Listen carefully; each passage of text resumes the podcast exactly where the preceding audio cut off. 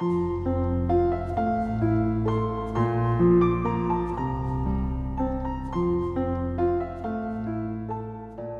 家好，欢迎来到金牌公考每日热点分析。今天我们的话题是治理雾霾，都正和都起同样重要。本月初，京津冀及东北地区再次遭遇重霾，环境保护部派出十二个督查组赴重污染地区进行督促检查。督查发现，部分高架园企业仍在超标排放污染物。部分城市重污染天气应急预案减排措施并未落实，个别涂销企业群环境问题突出。这表明，治理雾霾不仅要督企，更要督正。毫无疑问，排污企业作为污染源的直接产生和排放者，是环境质量恶化的首要责任者，其主体责任不容否认，不可推卸。过去十多年间，我国的环境保护政策和立法不断强化企业的主体责任，企业的环境违法成本极大提高，彻底改变了以往企业环境违法成本疲软无力的状态。对于执法者而言，督企的手段丰富多样，既可以对违法企业施以上不封顶的天价罚款，又可以对责任人进行行政拘留，既可以通过限产停产。对企业的生产行为采取强制措施，又可以通过查封扣押，对企业的设备设施采取强制措施，既可以要求违法企业赔偿巨额的生态环境损失，又可以启动刑事程序惩罚违法者。正是在这样的背景下，环保部以新的环保法实施为契机，掀起了史无前例的环保执法风暴。根据全国人大常委会执法检查组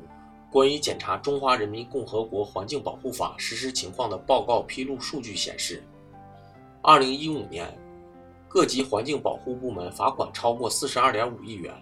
比二零一四年增长百分之三十四。二零一五年共破获各类环境污染案件六千零三十五起，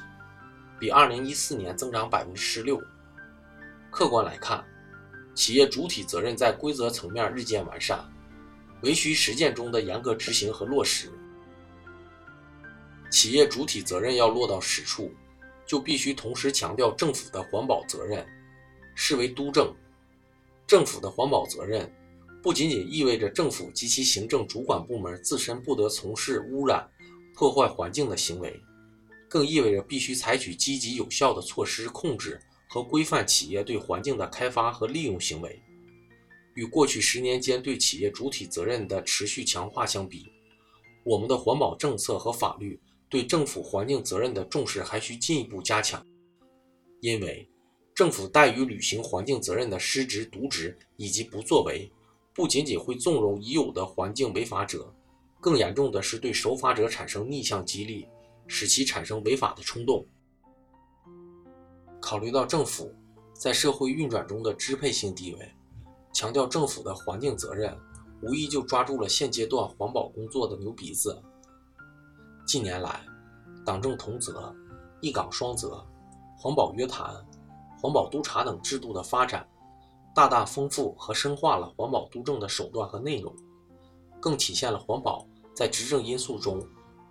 日渐凸显的重要性和优先性。现在。环保督政还处于起步阶段，还需要建立长效机制，要避免运动式督政，待运动结束后又一切照旧，也要张弛有度，防止将督政演变为下级政府及其行政主管部门的负担，影响正常的督企工作。只有通过有效督政，才能实现有效督企，让二者实现良性互动，才能为生态文明建设提供坚强保障。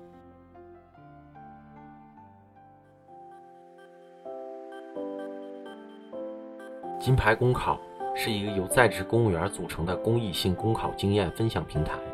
近期，我们将开设公考答疑解惑新专辑。如果你在公考路上遇上什么问题，都可以关注金牌公考微信公众号，随时与我们交流互动。